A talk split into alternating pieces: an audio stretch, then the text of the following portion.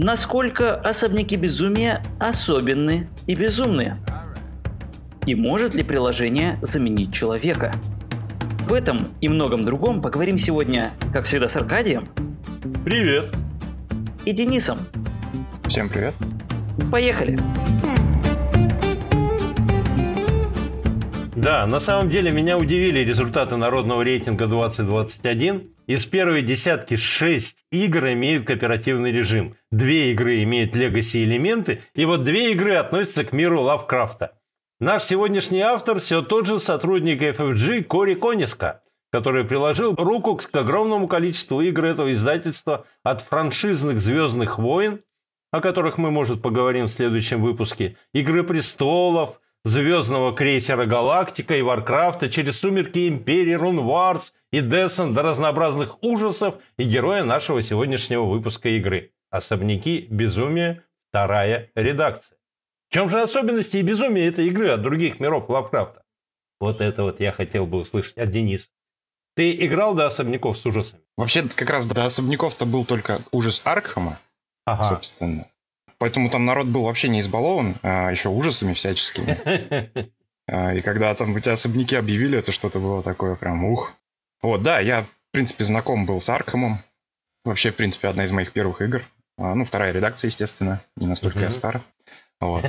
Я, если честно, так припоминаю, что у меня и знакомство с настолками где-то там от Аркхема начиналось, в принципе, с современными. Ну, кстати, не, не редкая история. Да, я реально очень часто с этим сталкиваюсь, что люди там вот, о, Лавкрафт, Лавкрафт, сейчас, правда, еще и типа, о, серп, серп, ну вот в целом плюс-минус одно и то же. Ну, серп, мне кажется, уже как-то забывается. Вытеснили его немного. Второе место. Второе место нашего рейтинга. Ну так вот, по Аркхэму, да, единственное, в чем отличие, я думаю, от тех, кто заходит в мир настолок через Аркхем, я заходил еще через английскую версию, потому что русской не было и в помине Серьезно, на тот момент. Да, да. Я даже участвовал в вычетке э, фанатского перевода правил mm-hmm. в свое время. Mm-hmm. А, Это многое объясняет. Вот. Особняки. Ну, мне очень интересен мир, я люблю Лавкрафта. И вот как раз вот а, второй Архам меня зацепил, посадил на эту иглу. Как раз а, особняки и по-моему, древний знак древних Elder Sign. Угу. Кубики, они да. выходили примерно, да, да, да, они приходили, выходили примерно в одно время. А, на тот момент других игр, кроме Arkham Horror, не было во вселенной. И поэтому мы ждали этого, там, что Elder Sign, что Mansion of Madness, как просто там чудо какое-то. Ну, то есть, во-первых, а, Elder Sign нам обещался как Arkham Horror, который можно сыграть за час-полтора. Да, mm-hmm. это вообще уже выглядит просто прекрасно mm-hmm. для фанатов Arkham Horror. А, ну, получили не совсем то. Ну, в принципе, неплохо. Я довольно много в него наиграл, в основном в приложение. Вот. А особняки, особняки, анонс особняков, это вообще была очень интересная история. А, то есть нам обещали взять Arkham Horror, выкинуть оттуда кучу ненужного, оставить там просто вот историю, конкретную историю, кинематографичность повысить настолько, то есть uh-huh. это не будет какой-то там э, картинка про там борьбу целого города с там сотнями монстров. Э, если у тебя будет монстр, то он будет там один, ну максимум два. Э, если у тебя будет какая-то задача, то ты не будешь ее решать в духе э, кинь-кубы, хотя, ну и такое тоже есть. Нам обещали головоломки, которые нужно будет решать, и там действительно есть головоломки, которые нужно решать, да. Нам обещали расследование, и там действительно с небольшой натяжкой есть расследование. А, ну, что в первой редакции, что во второй, да, есть и головоломки и расследования, так они там остались. Да-да-да. Вот. То есть анонс прям обещал очень-очень крутую, очень хорошую игру. Естественно, я сразу купился. Я чуть ли не... Не выдержал, да? Да, чуть не после появления заказал себе ее принципе, она даже оправдала ожидания. Там э, есть небольшие претензии к игре как таковой, что к первой редакции, что ко второй. Э, но играем до сих пор. Причем люблю я больше первую редакцию именно, но играем реже, чаще во вторую. А там любишь, есть... потому что там ведущий нужен? Потому что ты так как-то контролируешь игру? Или почему? Ну, мне лично ближе первая редакция, потому что, да, именно э, мне нравится играть с ведущим, а не с приложением. Приложение, оно не может так аккуратно э, воздействовать на историю, как человек, да? То есть, uh-huh, uh-huh. тоже такой интересный момент. Ведущему в особняках безумия невыгодно э, убивать персонажей раньше времени. То есть там э, вот этого манчкинизма со стороны ведущего, он на уровне системы зарезан. Потому uh-huh. что если ты раньше времени уничтожишь персонажа, он просто воскреснет новым и продолжит игру. А тебе, по сути, придется начинать работу по сведению его с ума, уничтожению его там заново, да? Угу, а, угу, до определенного момента тебе просто нужно довести их до грани. Чтобы им уже некуда деваться было, да. Ну да, а, а под конец уже, когда уже все, вот э, самый финал, видно, тут сейчас должна быть развязка, вот в этот момент можно уже начинать чудить. И поэтому да, получается очень такие интересные истории, когда вроде как э, ты можешь одного персонажа подотпустить, да, там, не добивать его, там. Э... Так, чтобы чуть пострадал, но чуть-чуть. Да, да, да. То есть вот этот уже достаточно настрадался, мы немного дадим ему подышать, займемся другим. Как кошка с мышкой, короче, да. Чтобы наступил на Лего, чтобы страдал, но при этом не умер. Да, да. На Лего можно наступить и сойти с ума просто. Это максимальная проверка. Получите три урона рассудка, да. Максимальной сложности, да. Кстати, ты заметил, мне кажется, очень интересную деталь, которую я, честно говоря, никогда не обращал внимания. Ты вот сказал именно про то, когда появились особняки безумия. То есть вот был первый ужас Аркама, да? Ну, технически был первый... Ой, да-да-да, второй. Был второй ужас Аркама, там где-то еще первый этот был, но это не важно, конечно же, никому. И, соответственно, все, тишина абсолютная. И на этом фоне, что особняки, что знак древних выглядят просто, ну, божественно. Одна быстренькая, бам-бам, все круто, та же самая игра, только быстро. А другая, мы берем и погружаемся глубже, опускаемся на уровень ниже. Теперь мы и есть вот эти там маленькие люди, которые бьются с маленькими этими монстрами. Ну, я имею в виду не с ордами, а именно с конкретными отдельными монстрами. И нам приходится прям вот действительно проводить всю эту маленькую вот эту вот работу. То есть там открыть шкафчик, залезть сюда, открыть книжку, найти, что нужно, пойти дальше. То есть очень такая точечная работа на, на этот момент получается. Потому что вторая эта редакция уже вышла как бы тут выбора, ну просто выбирай не хочу. Еще и русифицировано. Вообще отвратительно. Что не так с русификацией? У меня к ней нет никаких претензий. Нет, нет, нет, я имею в виду, что такой Нет, просто любая игра, которая становится локализована, она приобретает привкус попсы. Вот, что я скажу. В наше время мы, по-моему, уже живем в попсе. Ну, такое количество локализаций. В наше время мы уже живем в рэпчике, это гораздо хуже, да чем попса. Поэтому... В локализованном рэпчике, насколько я понимаю, да? Так, смотри, а как все-таки прошла вот эта твоя история именно со вторыми особняками? То есть вот ты говоришь, например, тебе больше нравятся первые, да, вот я правильно понимаю? Угу. Но играешь ты чаще во вторые. Почему? Ну, главная причина – это лень. То есть особняки Первая редакция это такая история, которой подготовка занимает, ну, примерно столько же, сколько половина партии, а игра не быстрая, совсем не быстрая. Во второй редакции как-то это все так растянуто по времени, то есть там приложение выдает порциями, что вы должны сделать, вы это порционно добавляете. Во-первых, это такой создает некий туман войны, да, там а, у вас сразу uh-huh, вы uh-huh. не знаете, где что находится в особняке, если этого нет в, в описании, там в описании может быть сказано, что тут у нас дверь туда, а, там кто-то убежал сюда, вот, вы примерно представляете, что где находится, но точно вы не знаете. Открыл дверь, увидел, что там дальше за ней. А в первой там uh-huh, сразу uh-huh. все поле э, у нас находится на столе. Э, сразу на нем выложены все карточки. Сразу вы видите плюс-минус, где что находится. То есть, что здесь вот дверь закрыта, скорее всего. Возможно, вам нужен будет какой-то ключ. Здесь какие-то предметы, их много. Тут, скорее всего, что-то квестовое. Плюс там еще большая подготовка у самого мастера игры. Он должен был выбрать сценарий, э, на сценарий выбрать концовку одну из трех, выбрать э, какие-то ветвления сюжета в процессе. Там, кстати, очень интересно это было сделано. Вот. А во второй, ну, приложение все уже нарандомило, вперед. Заходи и играй. Очень интересно, что для новичков это очень удобно, то есть я буквально сажаешь человека за стол, он первый раз видит настольную игру, вот тебе история, вот тебе персонаж, вперед. Ты можешь делать то, то, то. У меня вот, кстати, ощущение, что сейчас с Десентом будет такая же история, что вот они же, по-моему, в новой редакции приложения добавляют, если не ошибаюсь. Потому А, что вот реально было. наличие ДМа, оно прям ограничивает вход в игру. То есть ты такой, я открыл коробочку, сейчас поиграем. То есть мы все знаем, как люди умирали на правилах там древнего ужаса, ужаса Аркама, да? Это, это довольно частая примеры, да. А вот особняки безумия там, на мой взгляд, еще хлеще. Потому что тебе надо продумать целую историю. То есть не просто подготовиться к игре и понять, какая карточка какая, а тебе надо продумать историю, когда ты можешь, будешь что вести. И это все падает на одного игрока. Ну, обычно, конечно же, это будет владелец коробки, что, конечно же, не всегда далеко приятно. А вот новое, садись и играй.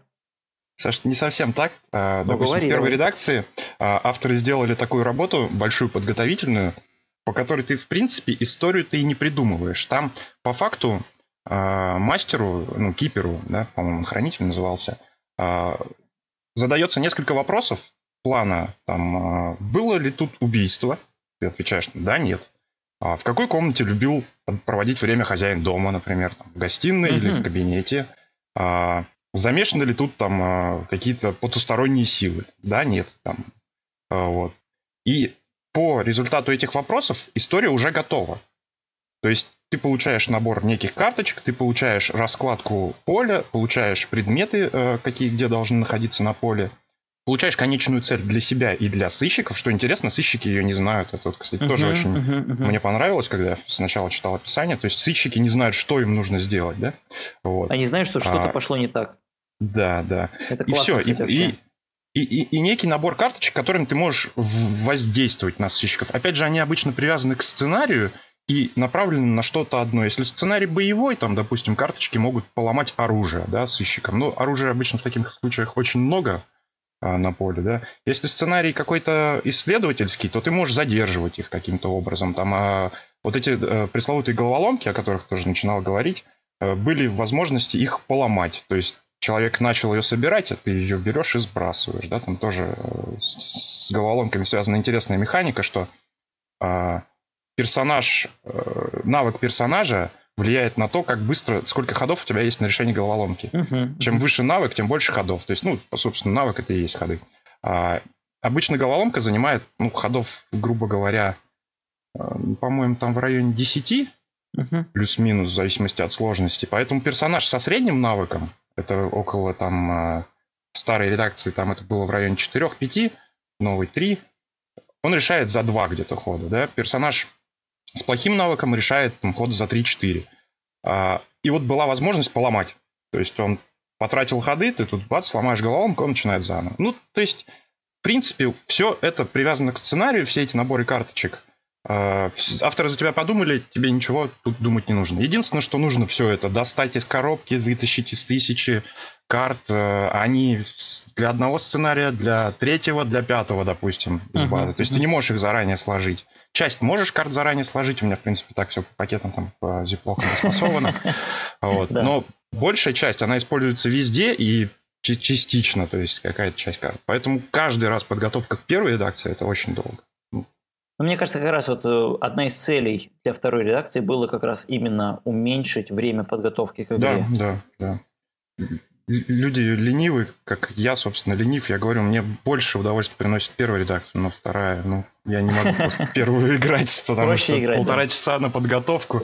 Я лучше отыграю лишний сценарий. По количеству сценариев первая редакция больше в ней, чем во второй, да? Про базу, если говорить. Ну, хотя бы, да. По базе в первой редакции 5 сценариев, во второй 4, но с комплектом поддержки еще 2 добавляется. Грубо говоря, 5 против 4-6. Ну, то есть особой разницы нет, видимо. Да, большой разницы нет, в принципе. Но вообще, если говорить в целом там, о дополнениях, то вторую редакцию, конечно, поддержали гораздо лучше. А, то есть уже обогнали, да? Да, на нее там сейчас порядка в приложении, там, по-моему, уже порядка 20 сценариев. Нифига себе. И для этого нужно что-то докупать из картона?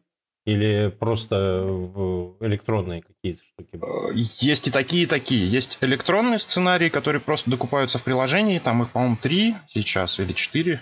Там рублей по 300 они стоят, по-моему. Э, А повторять их нормально? В смысле, сценарий это как какой-нибудь Грааль, сыграл и уже особо не хочется переигрывать? Или каждый раз что-то новое просто есть там изменения, в принципе, переигрывать можно. Э, единственное, сразу после того, как прошел, вряд ли сядешь еще раз, потому что основную идею ты помнишь, помнишь, как все происходило. В сценариях там во многих есть несколько вариантов э, поля, что-то меняется. Причем, чем больше у тебя дополнений, тем больше вариантов на сценарии. Mm-hmm. О, серьезно? Mm-hmm. Я вот этого не знал да. про дополнение. Круто. Ну, Круто. Там не то, чтобы они очень сильно, да, там, скажем, одно дополнение может добавить там к определенным сценариям один вариант поля. Ну а почему бы нет, нифига себе. Могут монстры появиться из дополнения.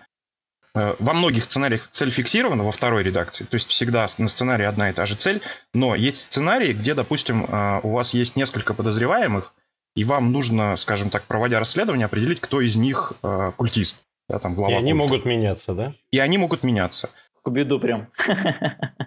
Ну да, есть очень интересный сценарий в последнее, по-моему, локализованное дополнение, по-моему, оно было последним. Улица Аркхема. Там Да, да, есть да, да. сценарий, который даже в приложении помечен как детективный. Э, Ну, не то чтобы он прям детективный, скажем. То есть основная суть его в том, что вы получаете некие подсказки, есть там пять предметов, и вы получаете подсказки, аналог задачи Эйнштейна, да, там, вот этот предмет был найден такого числа, этот предмет был найден не при раскопках, этот предмет вызывает такие-то безумства, и то есть, и, и- а этот, наоборот, не вызывает там, вот, то есть у него действие совсем Ага. другое определенно, то есть он точно этого не вызывает. И вот составив вот эти вот вещи, вам надо определиться, какой из предметов там... Ну, с одной стороны, немножко клюэда, а с другой стороны, да, то есть э, задача о перестановках. Это нормально, в принципе, да. Да, причем это тоже генерируется приложением, и эти предметы меняются, подсказки меняются. Я однажды вот такое мнение услышал интересное. Есть человек у меня знакомый, который любит ролевые игры. И он сказал, что особняки безумия – это самое ближайшее, что есть у настольных игр к ролевым играм. Учитывая, что вообще, в принципе, есть вот эта ролевка, которая по зову Ктулху и вся вот эта вот история, у меня ощущение есть, что есть где-то разные ролевики, которые играют зов Ктулху компонентами особняков. А вот отличная идея. Я очень люблю э, ролевки, да. Правда, в последнее время у меня на них почти нет времени. А, я, естественно, вписался в Зов Ктулху. Я, в общем-то, вводил по Call of Ктулху еще по-английски в свое время. Ну, даже не так давно, буквально два года назад. А, водил по миру, водился по сыщику. У сыщика э, Гамшоу там была тоже система. Ктулх, кстати, на русском, по-моему, тоже выходила. Вот. Мгм. То есть водился. И э, у меня была идея вводить э, компонентами особняков безумия э, какой-то из своих сценариев. К сожалению, ну, очень сложно в ролевке подогнать все так, чтобы это происходило там только в особняке, да, это должны какие-то быть искусственные ограничения буквально, вот, э, чтобы люди не могли оттуда выйти. А искать каждый раз нужный тебе компонент, когда там человек приходит в какое-то место, которое ты не планировал, ну, проблематично. Монстров, да, монстров можно вполне использовать. Мы даже, по-моему, кого-то использовали. Ну, то есть локации, получается, вот слишком ограничены для свободы ролевых игр. Ну, они не то чтобы слишком ограничены. э, Тут проблема скорее в том, что нужно заранее понимать, что у тебя будет происходить, где и заготовить эти компоненты. Э, Вот если брать первую, вторую редакцию, там дополнение к второй редакции, дополнение к первой редакции, настолько много тайлов, они двухсторонние, что ну, тебе надо их откладывать куда-то и заранее подготавливать. Если ты будешь на ходу искать что-то подходящее, ну, это будет отнимать очень много времени, гораздо быстрее нарисовать на листочке, куда пришли там исследователи, где они находятся, что там. А вот смотри, кстати, вот вопрос, ты вот говоришь, что, что вводил, да, вот это по зову Ктулху, сам вписался. На твой взгляд, насколько они вот пересекаются, может быть, не пересекаются?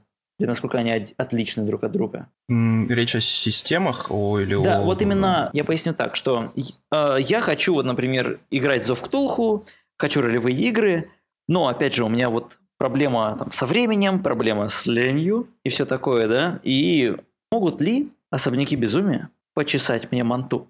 Я думаю, ну, вполне, вполне. У меня есть ролевики знакомые, которые, в общем-то, в настолке играют, ну, постольку поскольку, но в особняки безумия они очень любят играть. Чешут манту. А. Это меньше времени занимает. Это для этого не нужно готовиться, не нужен мастер, не нужно искать там мастера, который приготовил тебе сюжет. Вот садись, вот играй. А, Вот особняки безумия, как раз ты начал а, вопрос с того, что это что-то там ближайшее, да? Как, как, как там была фраза Э, Что особняки безумия – это ближайшее, что есть у настолок. к ролевым играм? Да, ну, я бы не сказал, что это ближайшее, потому что на самом деле таких игр довольно много, которые именно, я называю э, такой формат игр, который рассказывает историю, который показывает кино. То есть ты можешь немного влиять на действия да, персонажа, но по сути история там есть, она будет вот именно такой, с небольшими, может быть, отклонениями. Да? Таких игр много. Она, э, причем они иногда генерируют на ходу, они могут там какие-то развилки там устроить, что-то по-другому сгенерировать. Э, Генерируют ситуации очень красивые, кинематографичные. Вот это, кстати, у особняков большой плюс, она очень кинематографична. Там а, бои Мгм. за счет вот этих событий в бою, они бывают очень красивые. Есть небольшой минус в том, что ты не можешь выбрать. То есть ты, допустим, выбираешь атаку каким-то оружием ближнего боя. А, Да. Надеешься, что у тебя будет проверка на силу, на ловкость, а тебе говорят, а он нависает над тобой и пытается тебя запугать, пройди проверку на волю. И ты как бы, а у меня персонаж-то как бы боец, какая воля, вы что, ребята? Вот, он, он у меня во Вьетнаме там пострадал, а хотя нет, до Вьетнама, до Вьетнама еще далеко. В общем, на Первой мировой пострадал, у него воли не осталось. Там. Вот. В целом, говорю, э, э, это игра, которая генерирует истории, и истории такие близкие к ролевкам, которые, в принципе, настолка обычно она не сгенерирует, да? Мгм. То есть, ну, не получится у тебя игра, да даже в тот же, например, древний ужас, там, не знаю, в ужас Аркхема, в бою с монстром ты просто кидаешь кубы. У тебя не получится врезать ему по лицу, там, грубо говоря, там, культисту какому-нибудь. Ты можешь себе только это придумать и рассказать. А сама игра тебе этого не скажет. Другой хороший пример в том же, опять же, Arkham Horror в Древнем Ужасе. Ты, э, взламывая замок, ты не будешь его взламывать, на самом деле. Ты бросишь кубы. В особняках зачастую э, как раз с головоломками реализована вот эта вот механика взлома замка. Там про- простенькие головоломки, там на замке это обычно типа Рашхауэра, это вот передвижение. Это который ты имеешь в виду новая, которая вот это, или я путаю? А, нет, это последний час, по-моему, называлась игра какая-то, да? Или это что другое? О чем? Нет, Рашхауэр это головоломка, где автомобили нужно двигать можно только, то есть, то есть по вертикали или по горизонтали, по вертикали, да, да, да-да-да. да, да, да. Вот, ну, вот, вот такого плана, там, головоломочка, и ты взламываешь замок. И это, это все равно, это как-то, ты не кубы бросил и получил результат, ты действительно что-то там думаешь, ты взламываешь, ты, ты шифры какие-то взламываешь, да. Э, События бывают очень-очень интересно накладываются на игру. Причем события, которые, в общем-то, не планировались. Да, я об этом потом расскажу. Там несколько случаев из партий, когда ну, просто это... Можно снимать фильм, писать книгу. Ну, А, Так, ну хорошо. То есть я так понял, ролевики будут пищать, если ты им подсунуть это самое особники безумия и сказать, давай сыграем. То есть они, в принципе, приносят те же впечатления. А новичка усадить? Не, не заменить, не заменить. Это так, э, ну, Ну, эрзац, да. Перекусить. перекусить, да, да. Когда вот нет времени, нет ведущего, там, ну, не собрались, там, ну, проблема настольщиков, проблема ростели- ролевиков, это то, что там, когда собираемся так, да, да, я все, я не, не могу, я не приду. Ну да, это вечная история, да. Ага. И- а вот новички, ты садил новичков сразу в особняки? да, Нормально? да, садил, садил новичков, Как, как ощущение? Глаза на лоб, уши к голове, нет? Все нормально? Желательно, чтобы хотя бы один кто-то был опытный, потому что база очень простая, в принципе, все понятно, но нужно понимать, как э, обрабатывать то, что выдает приложение, там, в плане движения монстров. Иногда какие-то термины нужно подсказывать. Вот. Поэтому, если есть хотя бы один опытный игрок, то, в принципе, все вполне неплохо идет. Плюс есть такие нюансы, редко используемые действия, э, как, например, поджечь, украсть, Мгм. потушить. Обычно это не используется, поэтому я даже когда правила рассказываю новичкам, я даже не говорю о них, а говорю о них ближе к концу игры, когда начинается безумство появляться у персонажей. Да, это тоже такой интересный кусок игры. А вы знали, что вы можете поджечь, да? Ну да, да.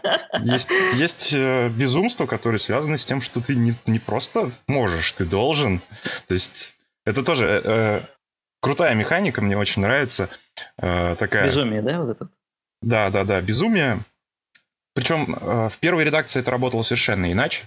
Э, В большинстве сценариев, там, по-моему, в одном только работало подобным образом, как во второй. То есть в первой редакции, когда персонаж получает травму ментальную или физическую, ему мастер-кипер может выдать карточку определенную. Чем больше э, ранений у персонажа, тем более жесткие карты он ему может выдавать. Угу. Когда опускается разум до нуля, он может взять персонажа под контроль на один ход. Он может его уничтожить просто за один ход, то есть персонаж совершает самоубийство, да, там. Угу. А, он может... Или наоборот воткнуть нож, да, другому товарищу. Заставить да? атаковать, да, другого персонажа. Вот. В второй редакции немного иначе работает. Там система я, по-моему, первый раз ее в X-Wing видел, когда урон это и ментальный, и физический, это карточки двухсторонние, получаешь ее э, закрытой стороной, ты просто урон, получаешь открытый, там может быть какое-то осложнение. То, чего мне в серпе всегда не хватало, да-да-да. Там только этого и не хватает. Ну, покупаешь карточку, а там циферка. Ну и чё? Ну, лучше бы на одной стороне циферка, а на другой какой-нибудь это самое покупаешь карточку, а там осложнение. И такой думаешь, ну вот ты да, да. зачем я это сделал? Зачем я ее купил? Ну, например. Но можно и улучшение положить. Че уж. Да. да, да, да. Так вот, ну это касаемо ментальных физических травм, да, а безумство это отдельная механика, то есть когда персонаж получает определенное количество ментального урона, ему выдается случайная карта, все карты с одной стороны одинаковые, а с другой стороны они это просто находка, они меняют правила игры для тебя. Ты не можешь никому ничего говорить о том, что там написано. Там э, спойлеры будем давать. А, да, конечно, давай пример, такой быть. небольшой пример просто. Спойлер!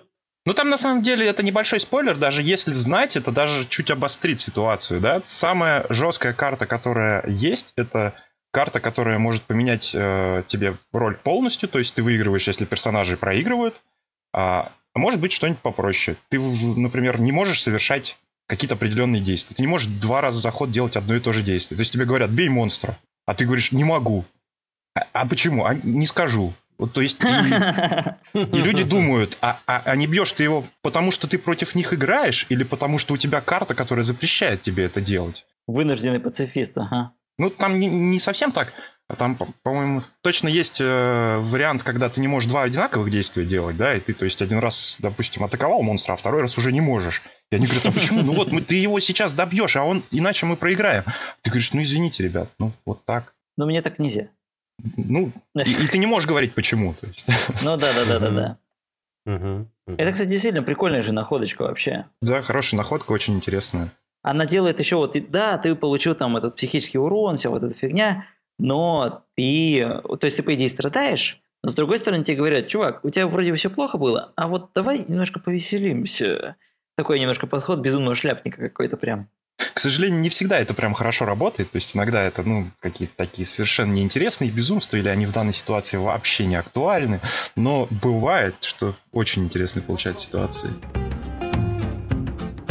Мы тогда можем попробовать и послушать вот эти пару всяких историй. Может быть, даже со спойлерами безумных. Да, да, наверное. Вот, ну, то есть самая, самая лучшая партия, которая у нас была в особняки, это э, во вторую редакцию. Это было что-то жуткое. Как раз один из сценариев, который вот с элементами первой редакции, э, мы каких-то там не особняк, э, какое-то поле, сараи, что-то там мост, я помню, и холм. Отличный холм, на вершине которого стоит алтарь. В общем, пока мы добираемся к холму, большинство персонажей уже сходит с ума. Один парень с дикими глазами говорит, отдайте мне факел, мне срочно нужен факел. А, другой парень, парень кричит, дайте мне все, что у вас есть, мне это очень нужно там. А, а я как бы стою с ножом, довольный, счастливый и жду хорошего случая, поскольку моя цель была в том, чтобы оказаться в начало своего хода в одной клетке с другим игроком и больше никого, чтобы не было. Uh, При этом я произношу заклинание, вонзаю ему в горло нож и выигрываю игру. Просто Принеся его в жертву Шабнигурат. И ситуация такая, что мы подбираемся к этому Алтаю, а, Алтаю, Алтарю. Да, дело происходит на Алтае, видимо. Да. А, в этот момент событием совершенно случайным от приложения в одного из нас бьет молния, загорается э, огонь на алтаре, там парень с факелом подбегает, а, нет, по-моему, он пытался забрать у меня факел, я ему отдал, лишь бы он сбежал и не мешался, то есть он бегает вокруг, поджигает все, что может. И тут товарищ, который говорит, который мне говорит, прям вот все ваши предметы нужны. Я говорю, ну вот смотри, у меня книга есть, подходи, я тебе отдам. Он говорит, все хорошо, подходит ко мне, А, ну, кругом монстры, там, естественно, там что-то происходит жуткое, невообразимое. Все горит. Да, я говорю, да вот же, на, вот книга, вот подходи, и я тебе ее отдам. А, он подходит ко мне, я вонзаю ему нож, и совершенно прекрасно все пылает, гром, молнии, и я выигрываю игру. Красота. Просто вот, вот какая другая игра могла бы создать нам такую ситуацию? Причем это не было запланировано сценарием, по сути. Да, там вообще сценарий был не о том, то есть нам надо было очищать этот алтарь, и мы вроде как бы там и собирались-то возле него, чтобы это делать, да, я вроде как делал вид, что... Ну тут тебе выпала карточка, да. И, и тут, да, мне говорят, ты принеси жертву, я стою на алтаре, бьет молния, все загорается, монстры кругом. И жертва сама приходит и говорит, а давай, ну, как бы... Книжку давай, да? Дойду, мне нужно срочно книгу у тебя взять. Ой, берегите своих детей, да, от людей, которые дают им книжку. Да, есть отличная история с первой редакцией. Там есть замечательный сценарий. Я уж не знаю, а, ошибка это геймдизайнера или что. То есть проблема в том, что в пятом сценарии, вот как сейчас помню, первой э, редакции базы, один из вариантов сюжета говорит о том, что в одну из комнат, а именно холодильник, заходить нельзя ни в коем случае никому. Причем это известно только хранителю, это неизвестно игрокам. Как только игроки заходят в холодильник, оттуда вылезает Итакуа э, и пожирает особняк, то есть он его замораживает. Uh-huh. Вот. Uh-huh. игроки проигрывают тут же. Я uh-huh. не знаю, как это планировалось обыгрываться. То есть, э, как об этом должны были узнать игроки? Никаких намеков на это нет. Э, на БГГ такие, такие бугурты были э, на эту тему. А, и вопросы на тему, а вы вот в пятый сценарий играли? Да, а в холодильник заходили? То есть, я не знаю, какой-то из киперов вообще выбирал ли этот вариант развития сюжета, ну, потому что там, очевидно, это такая история, если ты вот, тебя говорят, ну, давай поиграем в особняки, ты так, что-то не очень охота, давай так сейчас вот мы за часок, чтобы раскидаться, я вот сейчас выберу, они в холодильник зайдут, и все, и поиграли вообще. Это когда, знаешь, когда голова болит вот у ведущего. Да, да, да, да. И, и вот этот мем про холодильник, он ходил прям очень долго. Я своим игрокам сразу сказал, что есть такая история вот с холодильником, так что вы аккуратнее заходите туда. Но на самом деле, сколько мы играли этот сценарий, я ни разу не выбирал тот вариант, когда они могли проиграть, потому что, ну, зачем вообще? Ну, мы вроде бы игра, в игру пришли играть, а там в холодильник можно зайти буквально на третий-четвертый ход, и все, и они проиграли. Нет, это, может быть, если там кто-то играет на победу в эту игру, а играть в нее на победу, ну, как-то странно, да, мы же вроде как играем в истории интересные. Возможно, кто-то выберет такой вариант. Я вообще не знаю, зачем он был добавлен. Ну, это же кооператив, или как? Или это выигрывает все-таки один? Вот ты жертву принес и выиграл, да? Ну, вообще кооператив. Да? Но если ты сходишь с ума, для тебя может э, карта безумства может поменять для тебя правила победы. Сказать, что ты выигрываешь так же, как и все, но тебе нужно еще сделать вот это, например, угу. да? Там, угу. сжечь там все.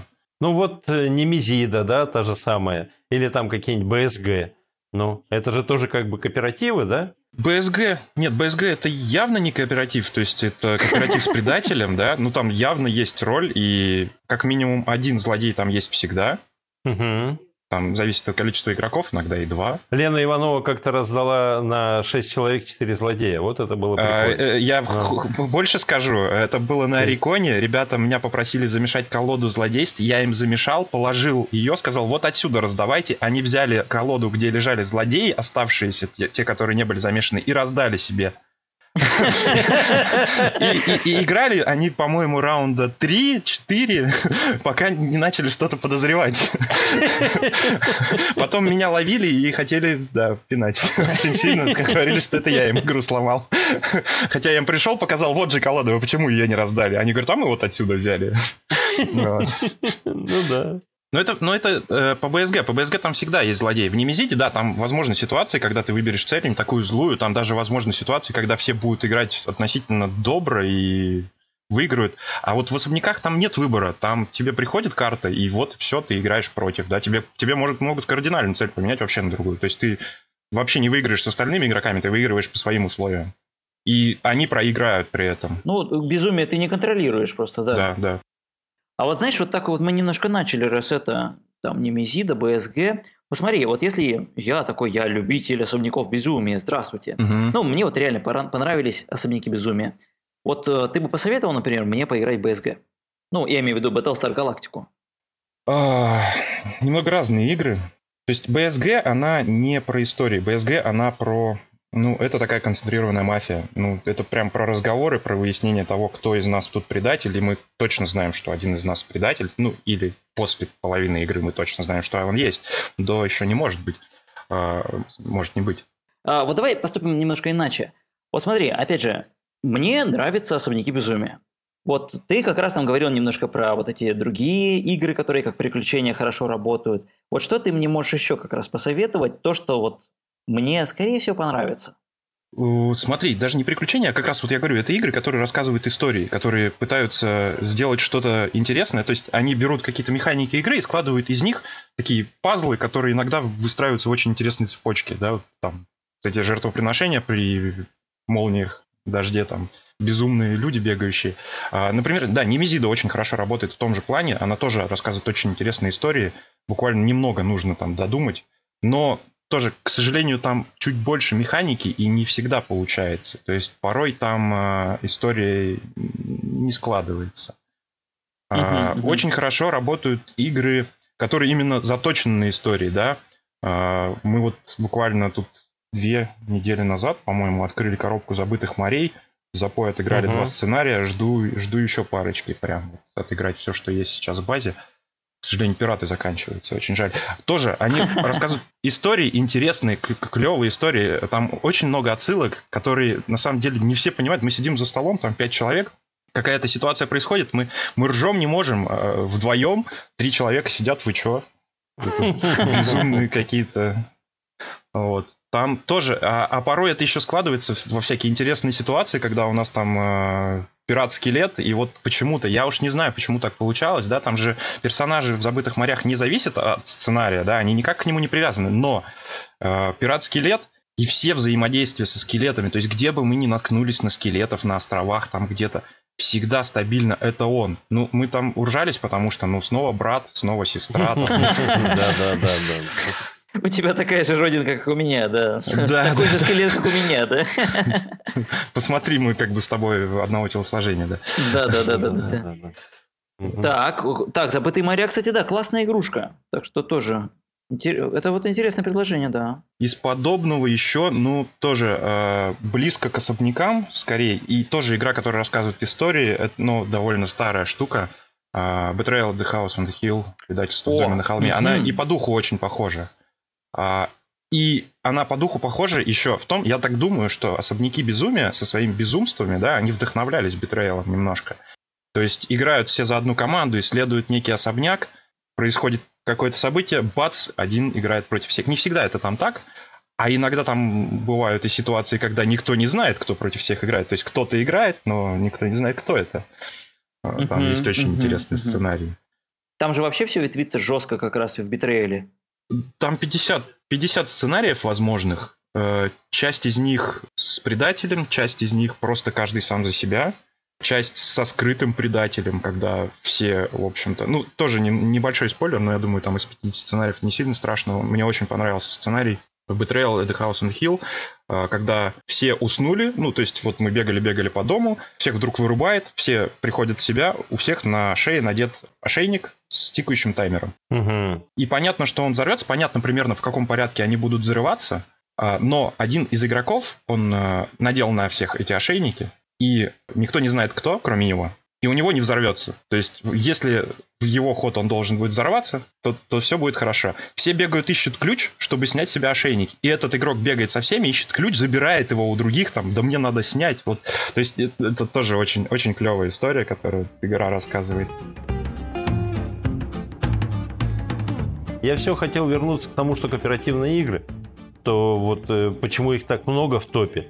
И не связано ли это с нашим карантином, что мы ужасно обленились? Мы хотим играть только вместе и сидеть как это самое, как дураки, смотреть кино, а не сочинять книжку, которая у нас может быть в голове.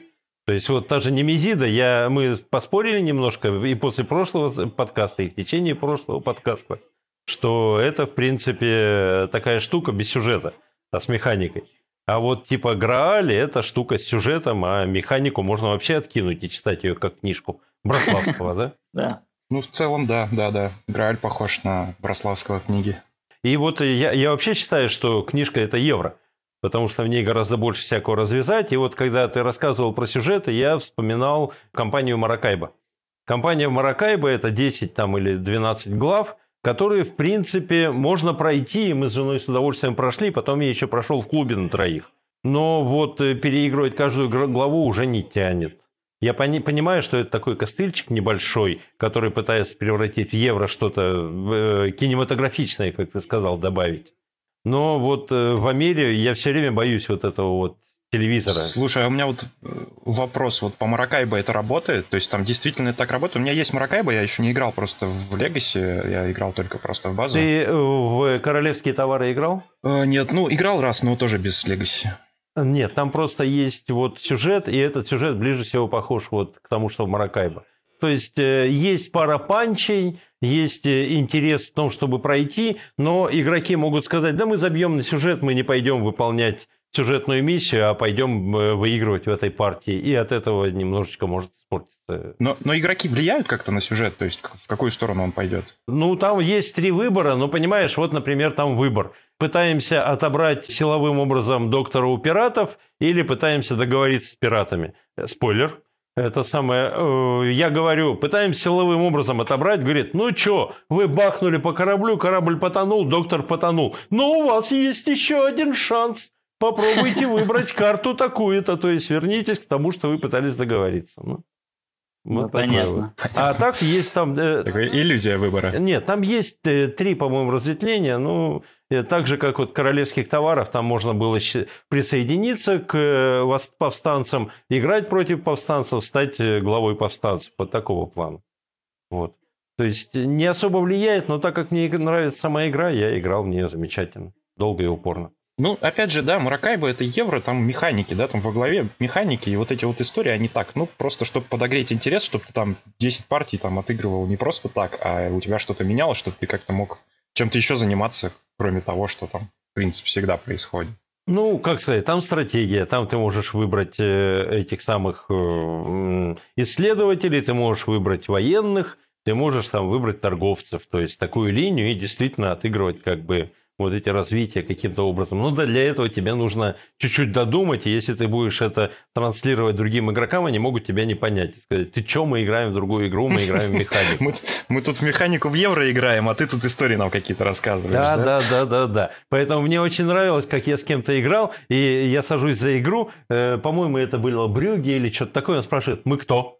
Я такой, блин, наверное, мэры. Мне кажется, я даже был тогда. Да, да, да. То есть это так настолько жестко было. Но я что-то придумал. Все-таки вывернулся как-то, да, в этом случае. Мы есть кубики, да? Ну, допустим, да, мне что-то в голову сразу Kingdom Builder. Мы тут вчера просто про него разговаривали. Пришел, кто мы в Kingdom Builder, да? Да, да. Перевернутые дома, да, я так понимаю. Можно хорошую историю придумать. Издалека издалека зайти. Слушай, но меня всегда веселило твое название вашего клуба кемеровского. Я скажу, что Денис, э, если не основатель, то, во всяком случае, актив кемеровского клуба «Подполье». Один из двух основателей. Один из двух О, основателей боже. сейчас единственный оставшийся. Вот, то есть тот э, где-то вымер, да, по дороге? В смысле, ты кому там голову отрубил? Я не понял вообще. Он уехал из города, нет, мы вот буквально недавно у нас один из членов клуба ездил к нему в гости в Питер. А, в Питер, ну прикольно, да. Или в Москву. Слушайте, да. я забыл, он в Москве, по-моему, сейчас, он переезжал там несколько раз туда-сюда. Не, ну, подполье, да, это, конечно, Кузбасс, но это же все-таки не шахтерский город, это скорее химический город. Как образовались, как существуете, во что играете? Как образовались? Да просто группе, внезапно посвященной «Сумеркам Империи», второй редакции. Там какие-то ребята у нас когда-то в Кемерово собирались играть в нее. Я так понимаю, это друзья какие-то были между собой.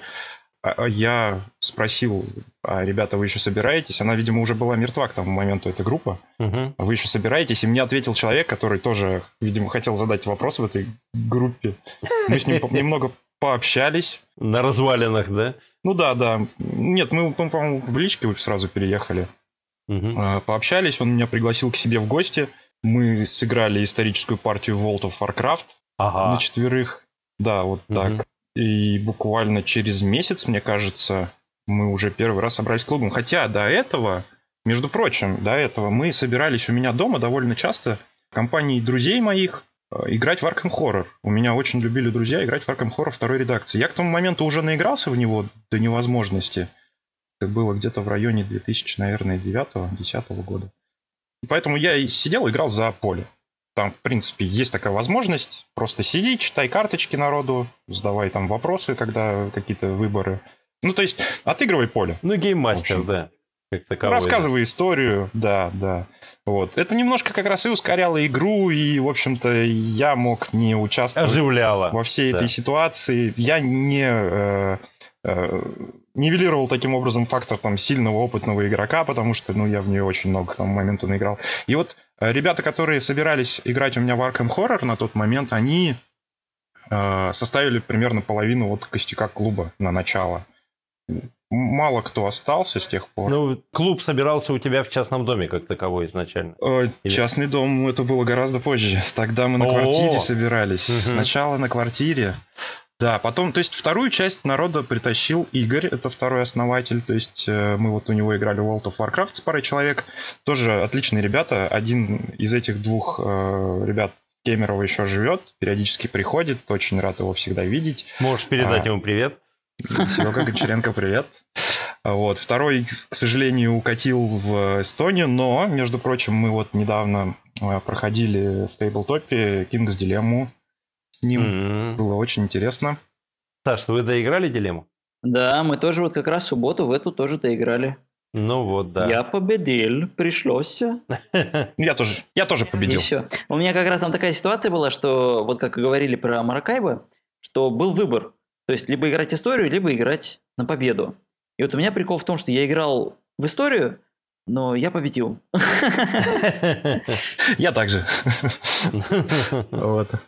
Да, и, и по подполью. Потом у нас как-то ребята собирались, там э, Костя Якимчук как-то прибился, не помню даже mm-hmm. откуда, но он появился буквально в первые полгода. Ты, ты так говоришь, как будто его пытались прогонять, а он все, это не уходит и не уходит. К сожалению, уходит. В последнее время я его очень редко вижу. Ну, извини, второй, это понимаешь? Ну, семья, да, да, сейчас. Ну, собираемся все равно, иногда собираемся, вот буквально недавно они приходили. И с ним, да, очень, очень много мы с ним, то есть он помогал клубу очень много, он постоянно у нас такой активист. Ну, а, Костя Якимчук – это организатор, в принципе, интеллектуальных игр, прежде всего, в это самое, в Кемерово, поэтому я его знаю с, с этой точки зрения. Он, собственно, и, и, и пришел откуда-то там на интеллектуальных играх, кто-то ему что-то сказал, и он пришел к нам и как-то остался, и очень хороший друг, очень его люблю. Мы ролявки начинали с ним играть. То есть я водил первые разы, mm-hmm. как раз водил его. Вот. Я водил, а он велся, да, типа? Да, он ну, велся, да. Вот. И в что играли? Что первое? Ужасы Архама, World of Warcraft, это, конечно, прямо жестко, меня прямо это поражает. Может быть, ну, так и не опускали планку? Первые, первые настолки э, у меня Звездный Манчкин. Уже хорошо, да? Мощь, а, мощь. Arkham Horror второй редакции э, и Королевская почта. Ну, кстати, Турне Таксис это хорошая игра. Я, правда, в нее так ни разу и не сыграл, но тем не менее. Мне очень нравится. Я вот как-то королевскую почту я люблю давно, горячо. К сожалению, очень редко играю. А, я даже Ticket to Ride не смог проникнуться после нее. Mm-hmm. Даже так? Интересно. Да, слушай. да, да. Я, ну, то есть я могу поиграть Ticket to Ride, но если мне предложат королевскую почту Ticket to Ride, то там... Ну, в подполье есть люди, которые играют Ticket to Ride, и которые э, всегда согласны играть Ticket to Ride. Света с Надей, это прямо да. Вот, да, Света. Аркадий, да. Юля. Юля, да не может быть. Это вечная история, Саша. Это если вечный. ты не в курсе, я всегда называю жену Дениса Светой, а она Юля. Понимаешь? Причем каждый раз. Почему подполье? Э, народное решение я вообще был против категорически. Э, у нас было голосование, демократия. На, на момент выбора названия э, мы просто обитали в подвальчике. Был такой вип-зал у нас в одном из суши-баров. Ого. Находился в подвале. Один из членов клуба у нас э, с администратором там как-то этого суши-бара каких-то там общался, в общем, я не знаю, там, что, что у них за отношения были почему-то. Никогда он при нас с ним не общался, но всегда договаривался нам насчет этого места. Вот. Угу. И мы там встречались довольно долго, года два, наверное, пока нас не перестали пускать, ну там заведение закрывалось. Вот. И вот был предложен вариант подполья, за него большинство проголосовало. Я вот, например, был за НИИ, НИ, то есть научно-исследовательский институт настольных игр. Все, сразу, только что количество подписчиков уменьшилось вдвое. Что такое? Какой НИИ, НИ? Это вообще, это что, это если бы ты как раз пошел какой-нибудь там в Академгородок с таким названием, то, может быть, там бы это проканало. Э, ну, на тот момент э, о настольных играх настолько мало народу знало, да, а у нас уже была, ну, приличная коллекция, там только у меня там игр было штук 30, там еще ребята покупали. На тот момент это был целый научно-исследовательский институт. Мы собирались, исследовали. Игры интеллекта, да, или как? Расшифровка. Научно-исследовательский институт настольных игр. Настольных Правильно игр. угадал? Да, да, да, конечно. А, не НИ, а я END услышал. Не- Понятно, А, да, хорошо. Вот Ну, она как. ага. То есть, ну, Ну. это мое было предложение, то есть я давил за это. Там были варианты подземелья, подполья, причем подполье, ну, вот именно из-за места. А, И прижилось. Я почему-то решил, что это от частного дома. Подполье, частный дом, вот мне Нет, прям нет, связалось нет. крепко. У меня в, в моем доме нет подполья. Дом есть, подполья нет. А, Прижилось, на самом деле настолько прижилось, что как вы яхту назовете, так она и поплывет, да? Вы до сих пор оттуда не вылезаете? У нас позиционируется клуб, можно так сказать. Ну, не знаю, я, по крайней мере, всегда его как-то так позиционировал, как неформальное объединение просто людей, которые любят настолки. То есть э, я никогда не был против, если кто-то из ребят там начинал собирать сам э, мы всегда, то есть мы были готовы принять тех, кто э, начнет делать сборы, там давали права в группе, э, вот. Несколько у нас там ребят этим занимались, как-то все бросили, в основном я сейчас этим занимаюсь. Не выходим, не светимся, то есть не э, помещение не снимаем, пользуемся тем, что есть. Сейчас дружим с парой клубов. Слушай, хоббики у вас есть в Кемерово сейчас? У нас Есть. есть э, магазин, насколько я знаю, они с хоббиками работали, но не официально. Не- А, не официалы, да, то есть еще не пришли хоббики. Ну, я, я знаком с кемеровскими еще и магами Magic the Ну, Gathering. да, я да. знаю, что они бороду Мерлина недавно открывали, и вы к ним как-то ходили, потом что-то перестали. Мы ходили к ним год, э, потом переехали в другое место, в другой клуб ролевых настольных. Си- Ситуация просто в том, что, э, собственно, много людей, которые из нашего клуба, они в орг-составе второго клуба, да. Ну и как-то странно, я буду ходить в бороду, а половина ребят из нашего клуба не будут ходить в бороду, потому что они в это время должны у себя там быть администраторами.